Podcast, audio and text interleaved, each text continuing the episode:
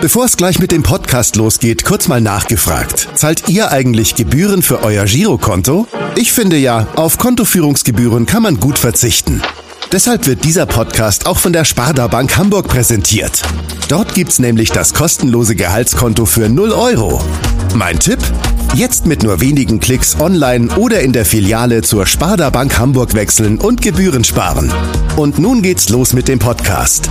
Präsentiert von der Sparda Bank Hamburg. HSV. Wir müssen reden. Der Abendblatt Podcast rund um den Hamburger Sportverein.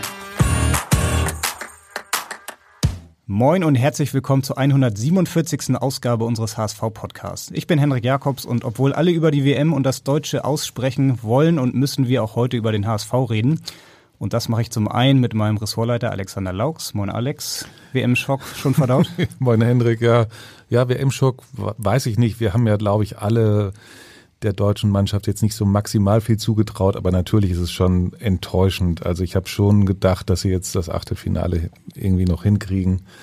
Naja, aber äh, Deutschland ist einfach im Moment nicht Weltspitze und dann kann das passieren. Ja, das kann passieren und unser heutiger Gast hat das WM-Spiel sicher auch gesehen. Das können wir gleich mal fragen, obwohl wir darüber nicht mit ihm heute sprechen wollen, sondern über den Verein, bei dem er drei Jahre lang Vizepräsident war, und zwar von 2015 bis 2018. Er ist also ein Experte für die aktuellen Strukturen beim HSV. Und wir freuen uns, Henning Kinkhorst heute bei uns digital begrüßen zu dürfen. Moin, Herr Kinkhorst. Hallo, guten Morgen. Ja, Grüße auch von meiner Seite. Ja, ich nehme den Ball gleich mal auf. Ja, wie bewerten Sie denn das Ausscheiden der Deutschen und konnten Sie das Spiel sehen gestern?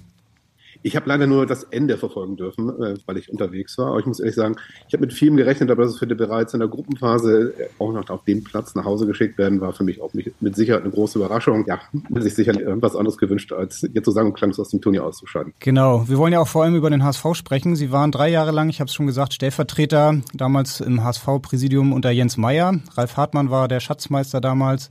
Genau. Vielleicht können Sie einmal erzählen, was machen Sie eigentlich heute und wie verfolgen Sie den HSV heute noch? Naja, ich glaube, die Raute im Herzen ist natürlich völlig klar, die ist da. Ich gehe gerne mal zum Spiel, ich schaue mir das Spiel ganz emotionsvoll an von der Tribüne und äh, bin sonst aber dem Verein eigentlich in, in, den Strukturen und im Engagement nicht mehr verbunden. Habe die Raute im Herzen wie jeder, aber äh, verfolgt natürlich auch viele Sachen aus den Medien oder einfach aus dem Netzwerk was sich damals dargestellt hat oder aufgebaut hat und was heute natürlich auch noch ganz gut funktioniert. Und von daher hat man hier sicherlich die eine oder andere Hintergrundinformation. Aber in erster Linie bin ich heutzutage Fan. Was mache ich sonst? Äh, ich bin im Sport nach wie vor verbunden, allerdings nicht mehr dem Fußball aktiv, sondern eher dem, dem Padellsport. Das ist ja so diese neue Trendsportart. Öffnet habe und in Berlin, Düsseldorf, München und Frankfurt weitere. Aber das ist eine ganz spannende Geschichte, weil es einfach auch zeigt, wie viel Passion man für den Sport haben kann, ohne über Politik und Strukturen nachdenken zu müssen, weil hier wirklich der Sport im Vordergrund steht. Genau, über die HSV-Strukturen wollen wir heute auch etwas ähm, ausführlicher sprechen. Ähm, Sie kennen die ja noch aus Ihrer Zeit im Präsidium. Auch aktuell geht's ähm, ja wieder viel um, um das Thema Präsidium, AG, EV. Ähm, wie geht's weiter mit den Strukturen beim HSV? Vorher wollen wir Sie aber noch mal ein bisschen besser kennenlernen und das machen wir mit unserer Auftaktrubrik. Die ersten drei, drei. Ja, ich starte mal mit Frage Nummer eins. Wann war Ihr erstes Heimspiel beim HSV? Mein erstes Heimspiel war HSV gegen Juventus Turin. Das heißt, äh, das, das legendäre Spiel im Volkspark. Das 4 zu 4. Okay, guter Auftakt. Da war ich das erste Mal im Stadion auf der Nordtribüne und habe das HSV-Spiel gesehen. Ja, gleich das, das, das letzte Highlight, so gewiss, äh, ja. in gewissem auch, Sinne. Auch, auch ein Kissen geschmissen am Ende, oder? Nee, so schlimm war es noch nicht, aber ich muss sagen, das war wirklich ein Spiel, was ich nach wie vor in Erinnerung habe. Ja. Im positiven Sinne natürlich. Okay auf jeden Fall ein guter Start. Dann wollen wir nochmal von Ihnen wissen, Sie sind ja HSV-Fan, wann haben Sie sich denn Ihr erstes HSV-Trikot gekauft? Oder gab es überhaupt nur eins? Genau vor dem Spiel. Und seitdem kaufe ich jedes Jahr das, äh, das aktuelle HSV-Trikot. Sehr zum Leidwesen meiner Familie, weil sie natürlich sagen, mit über 50 muss man auch nicht zwingend noch mehr im HSV-Trikot rumlaufen. Aber ich muss sagen, ich stehe dazu und ich finde das toll, das auch mal nicht nur im Stadion zu tragen, sondern auch gerne mal im Urlaub. So, die dritte Frage. Wer war denn Ihr persönlicher Lieblingsspieler beim HSV bisher? Bisher. Ich fand einige gut, muss ich gestehen. Ähm, ich fand Hans-Jörg Butt super als Torwart. Ich fand Frank Gost gut als Torwart. Ähm, ich war ein großer Freund von Nigel de Jong und von Matt Tyson. Aber es gab natürlich auch viele Jungs wie Petric und so weiter, denen ich gerne beim Fußballspielen zugeguckt habe. Okay, man merkt schon auf jeden Fall die Generation rund um Juve und danach. Äh, ja. Aus der aktuellen Mannschaft Ja, ja, genau. Danach wird es ein bisschen schwieriger, ein bisschen dünner, aber es gibt natürlich in jeder Saison immer so ein Highlight, wo man wirklich gerne mal zuschaut. Und das ist in der aktuellen Mannschaft natürlich auch mit Robert Glatze, den ich super spannend finde. Ich finde auch den Banish gut. Und äh, ich glaube, da haben wir viele gute Jungs, die, die eigentlich mehr Potenzial haben, als sie vielleicht ab, ab und zu mal abrufen.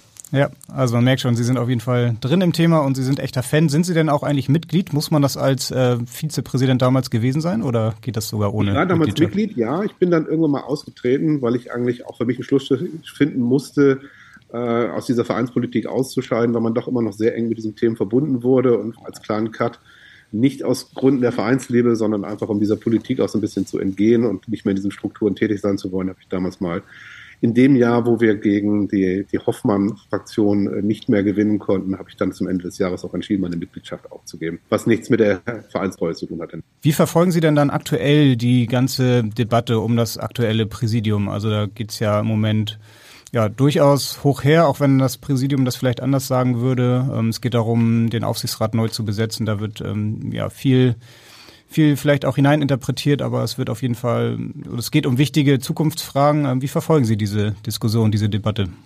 Na, erster Linie äh, medial durch, durch das Abendblatt. Das ist einfach so. Und ich äh, verfolge die Berichterstattung da täglich und äh, das ist für mich immer so eine Morgenlektüre, der ich auch stetig folge. Und von daher denke ich, dass ich dadurch ein ganz gutes Bild habe. Natürlich auch durch den Freundes- und Bekanntenkreis, wo das Thema ja auch so kontrovers diskutiert wird und da sicherlich der ein oder andere dabei ist, der tiefer in den Strukturen steckt oder im Verein ich das bin. Also von daher versuche ich doch schon, mir ein allumfassendes Bild zu machen, um dann auch eine eigene Meinung daraus bilden zu können, was da gerade vor sich geht.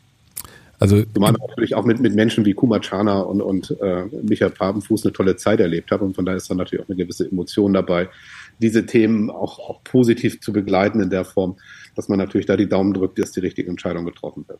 Sie sagen, Sie, Sie sprechen das an Entscheidung. Äh, äh, Im Kern geht es ja darum, dass der, dass der Aufsichtsrat äh, der HSV Fußball AG neu besetzt wird und dafür ist das Präsidium nun mal zuständig, die als äh, das EV als Mehrheitsgesellschafter die waren sich jetzt ja nun, äh, konnte man ja auch äh, entsprechend verfolgen, lange Zeit nicht einig über die Kandidaten.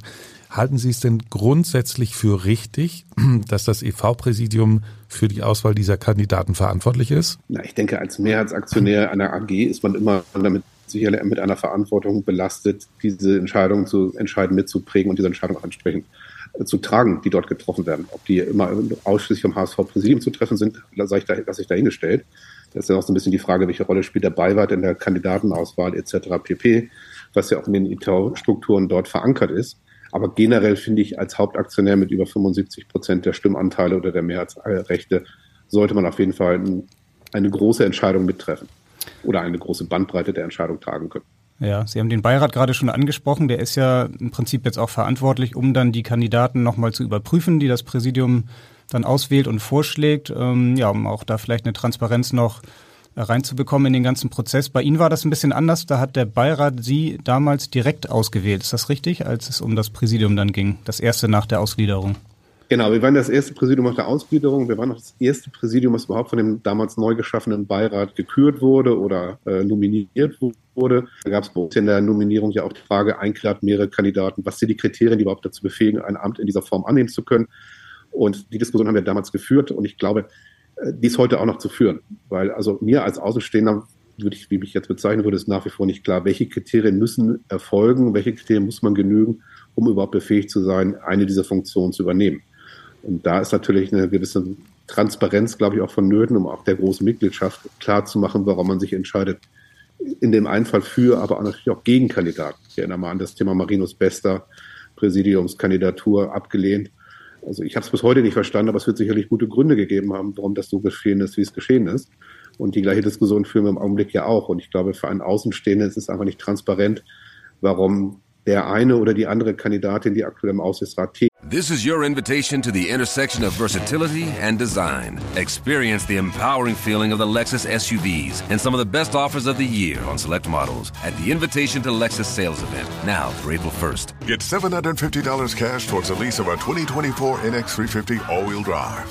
Experience amazing at your Lexus dealer. Call 1 800 USA Lexus for important lease cash offer and pricing details. Restrictions apply. Not all customers will qualify. Offer available in the Lexus Eastern area and it's April 1st, 2024. Ist, nicht mehr dabei sein soll.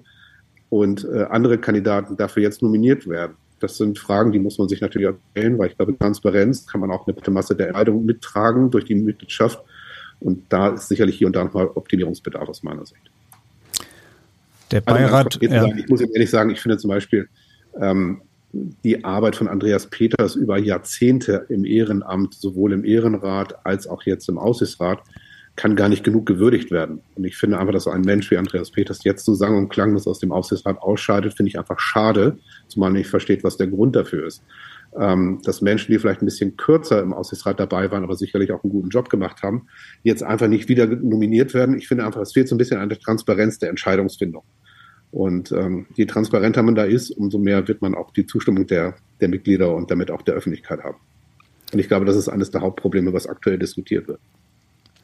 Ja, das ist sicherlich so. Andreas Peters war ja auch dann ähm, lange dabei, den kennen Sie ja mit Sicherheit auch noch. Ähm, ja, ja, Wo da jetzt die genauen Gründe liegen, hat er jetzt auch selbst nicht bekannt gegeben. Ähm, Sicher, ja. Ja, ähm, der Beirat ist auf jeden Fall nach der Ausgliederung ja ein sehr, sehr wichtiges Gremium geworden. Ich glaube, wir im Abendblatt haben es sogar mal als das heimliche Machtzentrum ähm, äh, beschrieben, damals nach der Ausgliederung. Würden Sie diesem Begriff mitgehen?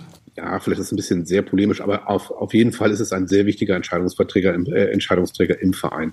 Absolut dabei. Da stimme ich Ihnen völlig zu. Wie ist das eigentlich? Haben Sie 2014 auch für die Ausgliederung des Profifußballs äh, gestimmt? Ich meine, es waren ja fast 90 Prozent, also die Wahrscheinlichkeit ist hoch, dass Sie auch dabei waren. Ich sage Ihnen ehrlich, ich habe dagegen gestimmt. Okay, und warum? Können Sie das noch sagen? Weil mir die warum? Argumente nicht schlüssig genug waren, wie wir aufgrund dieser Ausgliederung sportlich erfolgreicher werden können. Also ich fand, da war sehr viel, ähm, sehr viel Öffentlichkeitsarbeit dabei, aber die wirklichen Argumente für diese Struktur, die sind mir bis dato nicht, äh, waren mir bis dato nicht klar. Und von daher war ich nicht überzeugt, dass der richtige Weg ist, weil ich doch eher den EV damals im Vordergrund gesehen habe. Jetzt würde ich heute vielleicht anders machen mit den Erkenntnissen, die man jetzt auch hat.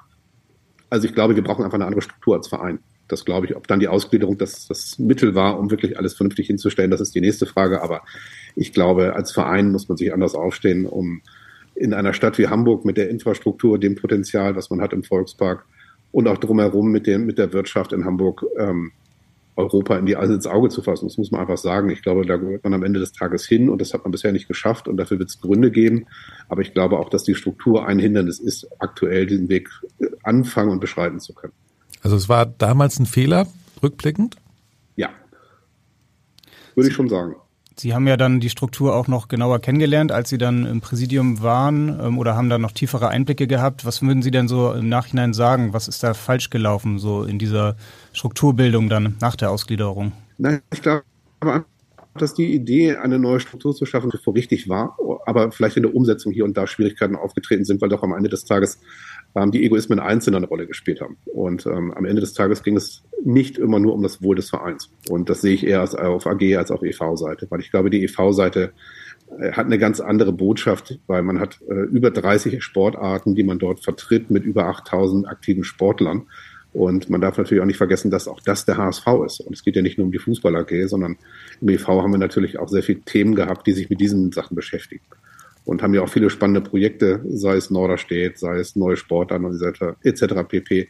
in unserer Zeit eingeführt, nach vorne gebracht, aber auch natürlich in der Öffentlichkeit anders positioniert als, als Verein. Und das Thema AG war natürlich sehr stark bei Jens Meyer aufgehängt, der natürlich auch qua seines Amtes als Präsident des EV im Aussichtsrat tätig war. Aber natürlich sind wir da immer gut informiert gewesen, was zu der Zeit auch in, in den hm. Es ist, ähm, würden Sie mitgehen, wenn ich behaupte, dass aber auch so in der Folge nach 2014 einfach viele falsche unternehmerische Entscheidungen getroffen wurden. Ich meine, das, was das Ziel war ja zurück Europas Spitze, eine Entschuldung auch des Vereins herbeizuführen, das alles neu aufzusetzen. Also deswegen haben ja so viele Mitglieder damals auch dafür gestimmt, weil sie dachten, ja, das ist endlich mal der richtige Weg, dass man das neu aufgesetzt, dass man das neu aufsetzt. Aber dann sind eben viele teure Spieler, wenn ich mal an Holtby auch erinnere äh, und so weiter, die dann geholt wurden. Ähm, andere äh, äh, Fehler einfach, die damals unter Didi Beiersdorfer eben auch gefällt worden sind, ähm, dass das eben auch dazu beigetragen hat, dass es eben nicht funktioniert hat. Auf jeden Fall, auf jeden Fall. Das glaube ich auch. Und ich glaube, das sportliche Konzept, was damals äh, beabsichtigt wurde oder versucht wurde, in die Realität oder zu realisieren, hat sich im Nachhinein als nicht tragbar erwiesen. Völlig dabei. Und ich glaube auch, dass G damals ähm, einen größeren Stellenwert hätte haben müssen, als es vielleicht zu dem Zeitpunkt hatte. Die Idee damals der Ausgliederung war ja dann auch äh, strategische Partner zu finden, ähm, nicht nur ein, sondern mehrere, so im Prinzip nach dem Vorbild des FC Bayern München. Die haben ja ähm, ja dann mit Adidas, mit der Allianz, ähm, mit der Telekom ganz, ganz große, starke Partner gehabt auch. Beim HSV ist es dann Klaus-Michael Kühne geworden am Anfang und danach kamen noch ein paar kleine Aktionäre dazu. Ähm, Im Prinzip alles irgendwie HSV-Fans mit viel Herzblut, aber vielleicht nicht dann mit der unternehmerischen Kompetenz, um so einen so einen großen Club dann auch als, als Partner zu führen. Ähm, hatten Sie so das Gefühl jetzt so, oder war einer der Fehler, dass man dann zu viel Macht im Prinzip nur in die Hände von Klaus-Michael Kühne gelegt hat? Na, ich glaube, Herr Kühne ist, ist Fluch und Segen zugleich. Ich, also Herr Kühne, so wie ich ihn kennengelernt habe, ist ein glühender HSV-Fan, der wirklich mit vollem Herzblut dabei ist, aber natürlich auch sich seiner Rolle sehr bewusst ist, positiv oder negativ, weil er natürlich auch Entscheidungen beeinflussen. Und ähm, es ist sehr, sehr schwierig, dort andere Investoren zu finden, die in der Lage sind, mit ihm auf Augenhöhe diese Themen zu besprechen, diese Themen nach vorne zu bringen, weil er einfach natürlich eine sehr große Dominanz auch bedingt durch seine Anteile hat. Das darf man nicht unterschätzen. Und ich glaube, das war einer der Punkte, warum es sehr, sehr schwierig war, in der, in der Ära Kühne, Gernand, äh, andere Investoren, andere Wirtschaftsunternehmen mit an Bord zu holen. Sie sagten, Sie haben Herrn Kühne auch selbst kennengelernt. Können Sie einmal berichten, wie das war, in welchem Zusammenhang? Ich habe ihn zweimal kennengelernt auf einer Hauptversammlung der AG, wo wir natürlich als Hauptgesellschafter zugegen waren und ähm, die, die Aura, die er hat, wenn er in den Raum kommt und an solchen Terminen teilnimmt, die ist schon, die ist schon beeindruckend. Mhm. Jetzt geht's ja wieder äh, aktuell darum, dass man, äh, ob man Geld von Herrn Kühne eben nehmen soll oder nicht, um die Finanzierung, um die Sanierung äh, des Stadions zu finanzieren. Ähm, das Präsidium hat sich jetzt mehrheitlich dafür entschieden, die Gespräche mit Kühne wieder aufzunehmen oder zu intensivieren. Ähm, halten Sie das für eine gute Idee? Ich glaube, es ist die einzige, die man aktuell hat. Also ich meine, man hat ja diese Situation geschaffen äh, mit der Stadionfinanzierung, aus welchen Gründen das auch immer in der Situation sich jetzt befindet, wie es sich befindet. Und ich glaube, der einzige kurzfristige Ausweg ist sicherlich mal wieder Herr Kühne. Ich kann den Weg des Präsidiums verstehen. Da wird man sich sicherlich auch gewisse, gewisse Leitplanken gesetzt haben, in der Form, welche Gespräche man bis zu welchem Grad führt. Aber äh, ich finde die Entscheidung durchaus vertretbar. Können Sie denn auch Marcel Janssen verstehen, der im Prinzip ähm, ja dieses ähm, Programm oder diese dieses Angebot, wie es ja heißt, dieses 120 Millionen Angebot, was ja eigentlich kein wirkliches Angebot ist, weil da viele Bedingungen auch dran geknüpft sind. Ähm, können Sie das verstehen, dass Marcel Janssen das in dieser Form abgelehnt hat, weil er sagt, ähm, wenn Klaus-Michael Kühne gleichzeitig wieder so viele Bedingungen stellt, können wir das als HSV so nicht akzeptieren? Natürlich kann man das irgendwo verstehen, aber es ist natürlich auch sehr eine der Forderungen. Ich informiert bin auch, dass äh, Marcel Janssen nicht mehr weiter als Aussichtsratsvorsitzender und Präsident des Vereins fungiert. Und ähm, dann ist ja mal so ein bisschen die Frage, wie man sich da selber persönlich aufstellt. Und das Gleiche galt ja schon zum Thema Thomas Wüstefeld, wo ja auch die Forderung da war, von Herrn Kühne entsprechende Konsequenzen zu ziehen. Auch da hat er einen sehr klaren Kurs vertreten. Aber ähm, ob das letztendlich für den Verein der richtige Weg ist, das vermag er nur entscheid zu entscheiden, weil er ist da sicherlich viel, viel tiefer drin, als ich das bin.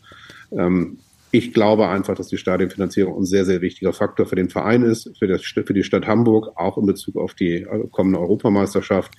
Und äh, welche, welche, welche Themen immer dazu geführt haben, dass man in der Situation sich jetzt finanziell befindet, in der man sich befindet.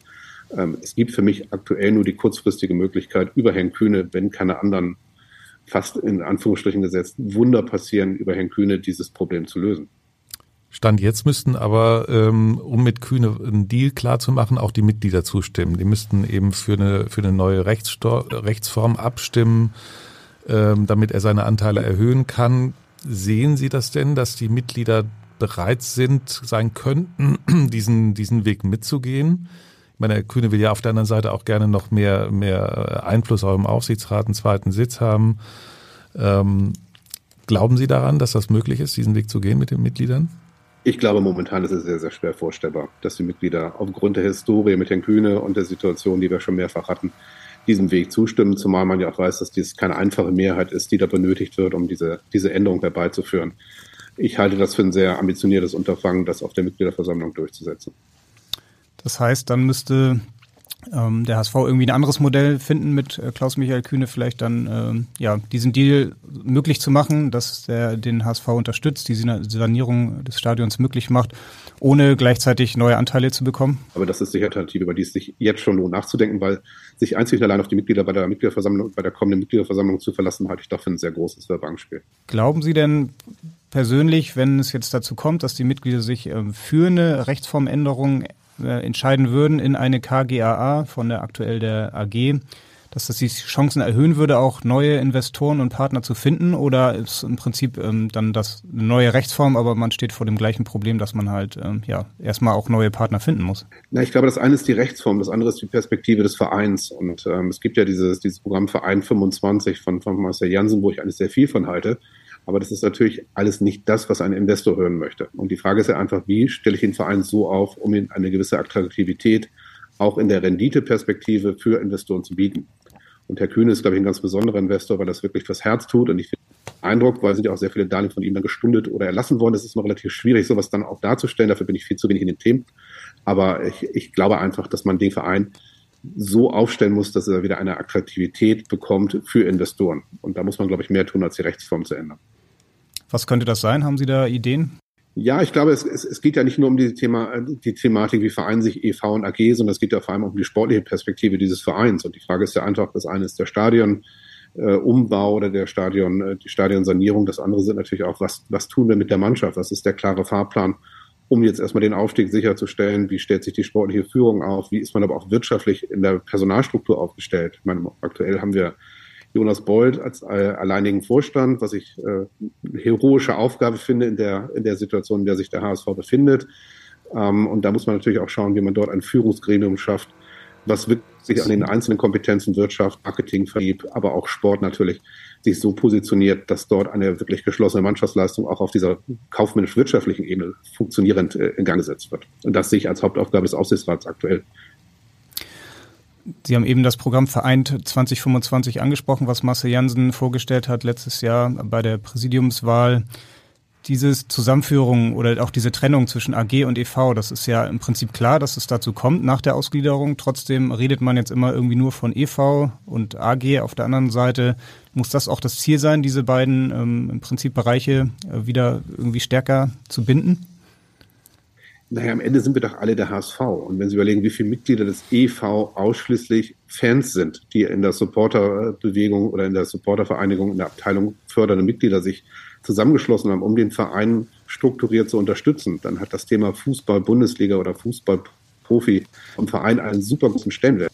Und wenn, die, wenn Sie sich anschauen, dass wir über 90.000 Mitglieder im EV haben und davon sind 8.000 aktive Sportler, dann zeigt das ja einfach, welche Rolle auch der Profifußball im EV spielt. Und von daher stellt sich für mich die Frage eigentlich nicht, man hier zusammenrücken muss, sondern ich glaube, es ist eine große HSV-Familie, unabhängig von der Rechtsform und von diesen Themen, die, die jetzt in der Öffentlichkeit diskutiert werden. Und ich finde, die Supporters bekommen einfach viel zu wenig Aufmerksamkeit in der Rolle, die sie wahrnehmen als zwölfter Mann auf dem Platz. Und das ist einfach eine Sache, die man viel mehr fördern muss, aber auch aus Sicht der AG, weil das sind nämlich die, die Fans von morgen, die in den Jugendmannschaften groß werden. Das sind die Fans, die mit ihren Eltern ins Stadion gehen.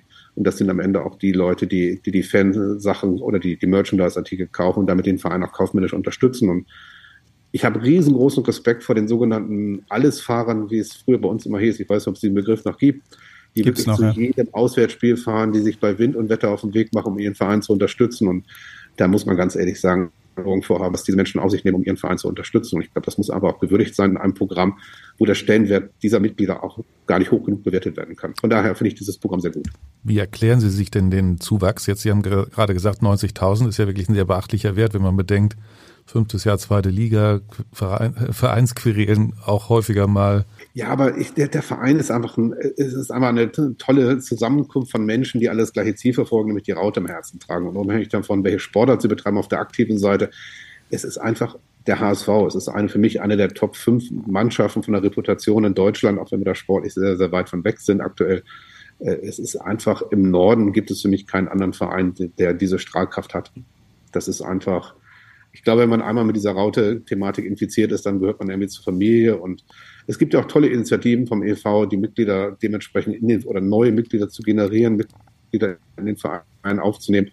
Und äh, da wird ganz viele tolle Sachen vornehmlich ehrenamtlich gemacht, die sich einfach dadurch honorieren, dass die Mitgliederzahlen wachsen. Und wir hatten ja damals auch das Programm zu sagen, wir wollen 2025 100.000 Mitglieder haben. Ähm, ich finde, unabhängig von den agierenden Personen ist das immer noch ein tolles Ziel, was man als Verein haben kann und haben sollte. Ja, ich würde sagen, von der aktuellen Entwicklung her könnte das sogar klappen. Jo, ähm, das glaube ich auch.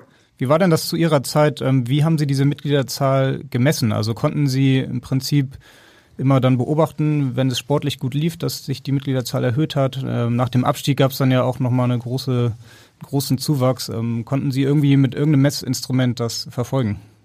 Ja, Sie sehen die, die Ein- und Austritte sind ja in, in Quartalszahlen, die dementsprechend auch äh, kommuniziert werden im Verein. Und ähm, da sehen Sie natürlich, je schlechter es dem Verein geht, sportlich, umso größer werden auch die Zuwachszahlen. Das finde ich ganz spannend. Wir haben natürlich auch Initiativen damals initiiert, wie zum Beispiel Raute dich. Das war eine Sache, die von uns gekommen ist, die auch gezeigt hat, dass man Menschen einfach näher in diesen Verein binden kann und diesen Verein bringen kann. Und ähm, ich sehe es einfach so, dass Leute äh, sich da sehr, sehr gut mit identifizieren, wenn sie auch noch den Vereins- und Mitgliedsausweis dabei haben. Das zeigt sich wirklich immer weiter.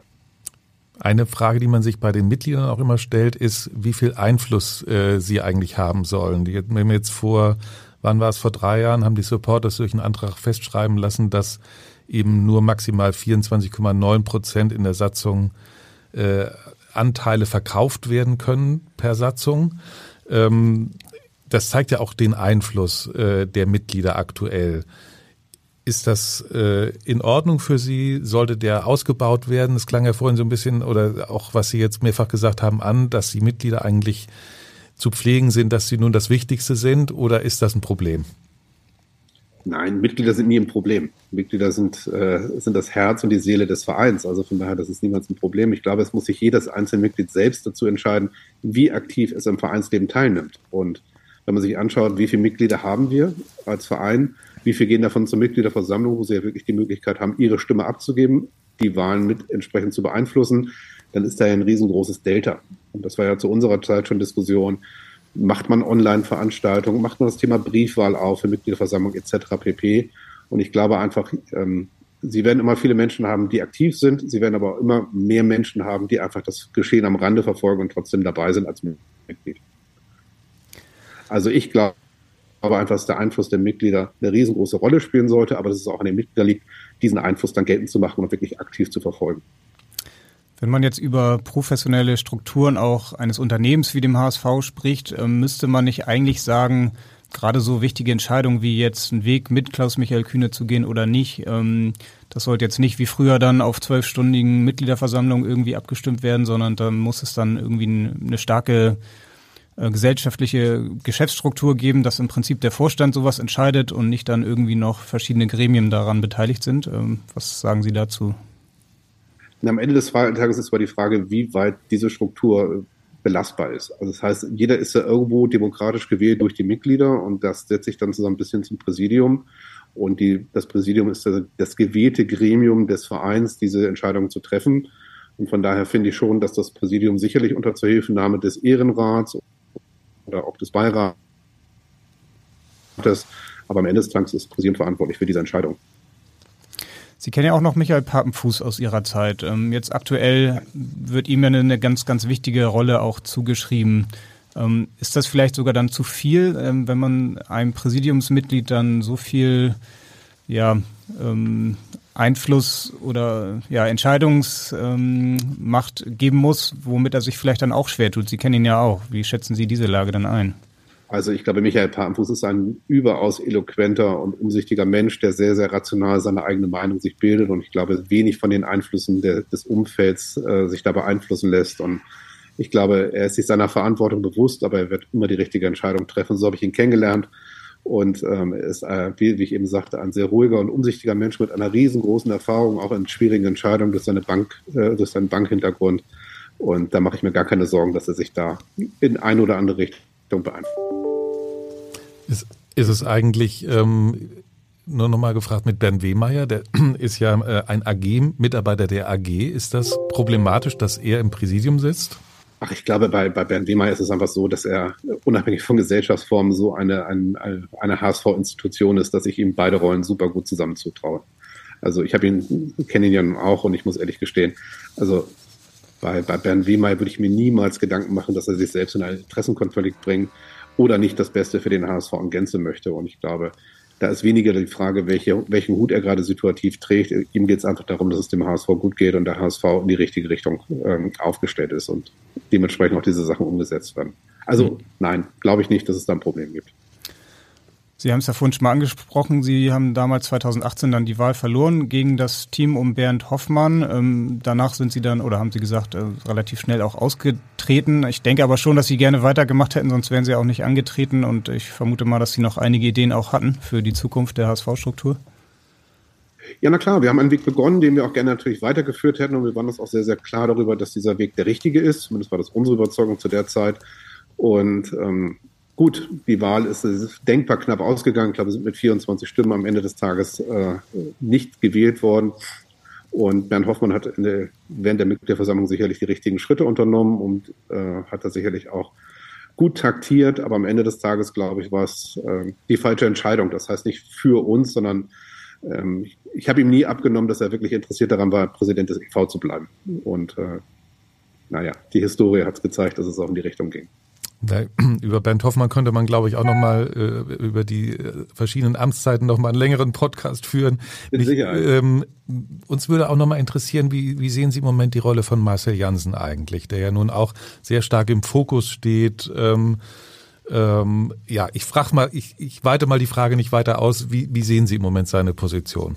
Ich glaube, sie ist überaus schwierig. Und ich glaube, die, die Historie oder die Ereignisse der letzten Wochen, Monate haben einfach dazu geführt, dass er sich selber sehr in Frage stellen muss, ob er wirklich in der Lage ist, diese ganzen Herausforderungen, die aktuell auf dem HSV lasten, entsprechend auch in seinen unterschiedlichen Funktionen, sowohl als Präsident als auch als Vorsitzender des Aussichtsrats, zukünftig auch in der Form bewältigen kann, wie er sich das, äh, wie der Verein das von ihm erwartet und wie die Öffentlichkeit das natürlich auch von ihm erwartet. Aber am Ende des Tages ist es eine Sache, die muss er für sich entscheiden. Und ich glaube, es ist einfach wichtig, ähm, festzustellen für sich, ob er den Rückhalt weiterhin in den unterschiedlichen Gremien hat. Dadurch, da liest man auch die unterschiedlichsten Aussagen zu. Im Augenblick scheint er sehr isoliert. Und wir alle wissen, wenn man isoliert ist in einer Gemeinschaft, ist es auch unheimlich schwierig, äh, Sachen umzusetzen und durchzusetzen. Und am Ende sollte, muss er sich die Frage stellen, ob er weiterhin in der Lage ist, für, Wohl, für das Wohl des HSV tätig sein zu können und seiner zu können. Ich würde auf jeden Fall, wenn ich in seiner Situation wäre, äh, glaube ich, wäre es sehr schwierig, die richtige Entscheidung zu treffen, weil ich glaube, er ist durch und durch HSVer, aber auf der anderen Seite, glaube ich, sind die, die Anforderungen äh, an seine Person augenblicklich fast unmenschlich groß. Mhm.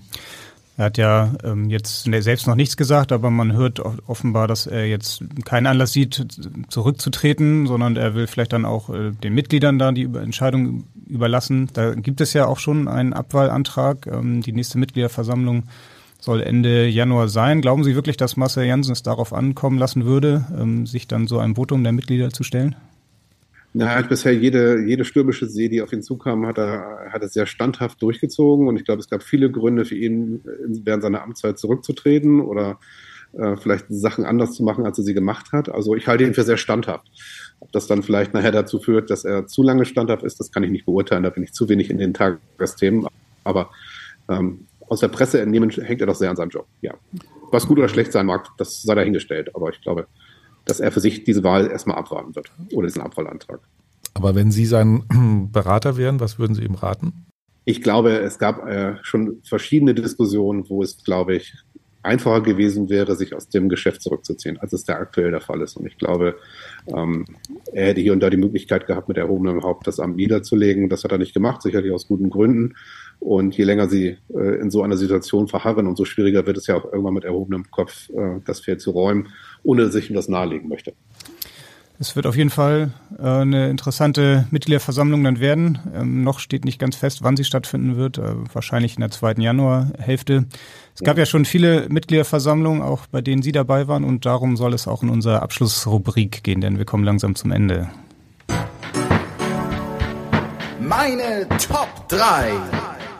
Ja, ich habe es schon angesprochen. Es gab in der Vergangenheit viele turbulente, hitzige, lange, vor allem sehr, sehr lange Mitgliederversammlungen. Ähm, vielleicht können Sie noch mal sagen, an welche drei Mitgliederversammlungen erinnern Sie sich denn am meisten?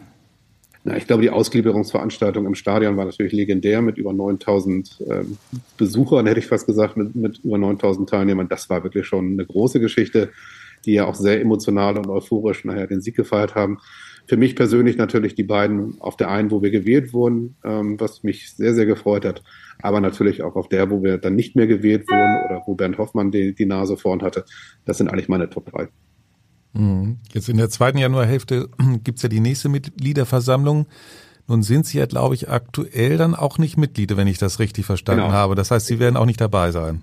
Nein, ich werde nicht dabei sein. Aber ich werde es natürlich verfolgen. Wenn Sie, erwarten Sie eigentlich, dass die, die Frage würde ich Ihnen gerne noch stellen, weil Sie vorhin gesagt haben, ja, Jonas Boll im Moment alleine im AG-Vorstand. Glauben Sie denn, dass es dort auch Diskussionen darüber gibt, Mensch, wie, wie wollen wir, auch wenn das natürlich kein direktes Mitspracherecht gibt, das ist klar, aber dass die Mitglieder Fragen stellen, inwieweit eben wie der Vorstand künftig besetzt werden soll und wie groß er vor allem sein soll. Was wäre denn da, wenn Sie was zu sagen hätten, Ihre Wunschkonfiguration?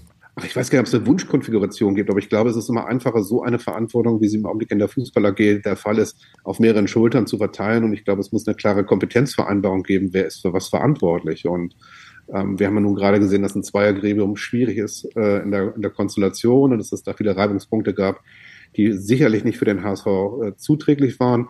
Also ich würde sagen, mindestens drei wären vonnöten, um das große Schiff HSV sicher irgendwie durch dieses schwere Wasser zu bringen.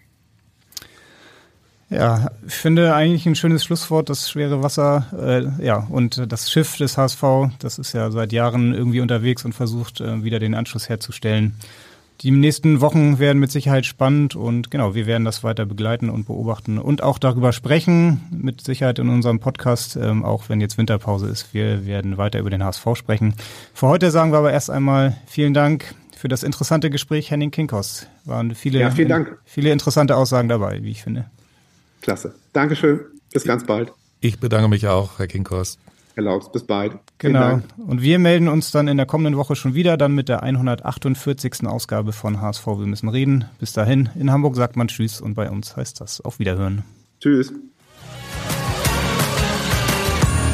Weitere Podcasts vom Hamburger Abendblatt finden Sie auf abendblatt.de slash podcast.